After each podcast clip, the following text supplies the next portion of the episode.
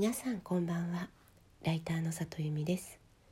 この番組は文章を書くことや表現することについて毎晩23時にお届けしている深夜のラブレターです。昨日、うん、ライターさんの中にも書き手の方の中にも目がいい人もいるし耳がいい人もいるよねみたいな話をさせていただきました。でそれを話しながら思い出したことがあったんですけども私書籍のライターになりたての頃うんとね日本で多分この10年で一番売れた本を書かれたライターさんだと思うんですがその方に「里由美さんはひょっとしたら文章の解像度が低いかもしれないね」っていうアドバイスをいただいたことがあります。でどうしてそんな話になったかと言いますと私の原稿がすごく書くのが早いっっていう話からそういう話になったんですね。一冊をこう1週間とかまあかかっても10日ぐらいで書き上げてしまうみたいな話になった時にそれはひょっとして文章の解像度が低いから早く書けてしまうんじゃないかというようなご指摘をいただいたんです。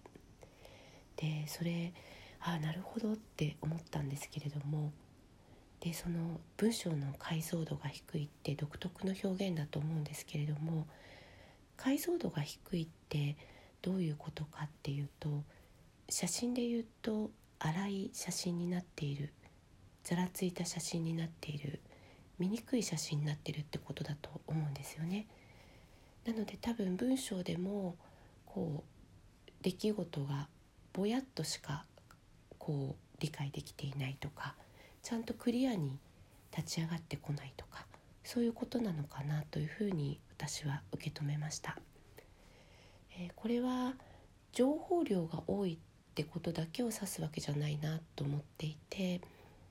例えばこう100聞いたことを10にギュッと押し込めれば解像度高いかっていうと多分そういうことではないような気がしていてえ10聞いたことを10書くとしてもその10がクリアな書かれ方がしているか、えしっかり見えていて、えー、綺麗な映像が立ち上がるかどうかそういうことを、まあ、その方おっしゃっていたのかななんてことを感じています。うんその言葉は今でもまあ自分の中で、えー、考えながら解釈し直しながら、えー、胸にいつも留めてある言葉なんですけれどもまあ、そのせいっていうわけじゃないんですが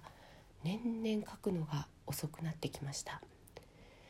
うん、文章っていうのはなんかちょっとでもこう上手くなったり分かるようになると時間がかかっていくものなのかもしれないなって思いました。昔こうサラサラ書けていた頃っていうのは気にならなかった部分が、まあ、最近すごく気になるようになってその表現をえー、どれにしようかなこっちかなって何回も動かすから時間がかかるのかもしれないんですよね。なのでひょっとしたらまあ時間がかかるのはちょっと文章が上手くなったからかもしれないっていうふうに考えるようにしています。まあ、ただ年齢が上になって体力が落ちただけかもしれないんですけどね。うんそう解像度っていうことはちょっとこれからも考えていたいなと思っています。今日も来てくださってありがとうございました。また明日もお会いできたら嬉しいです。ライターの里由美でした。皆さんおやすみなさい。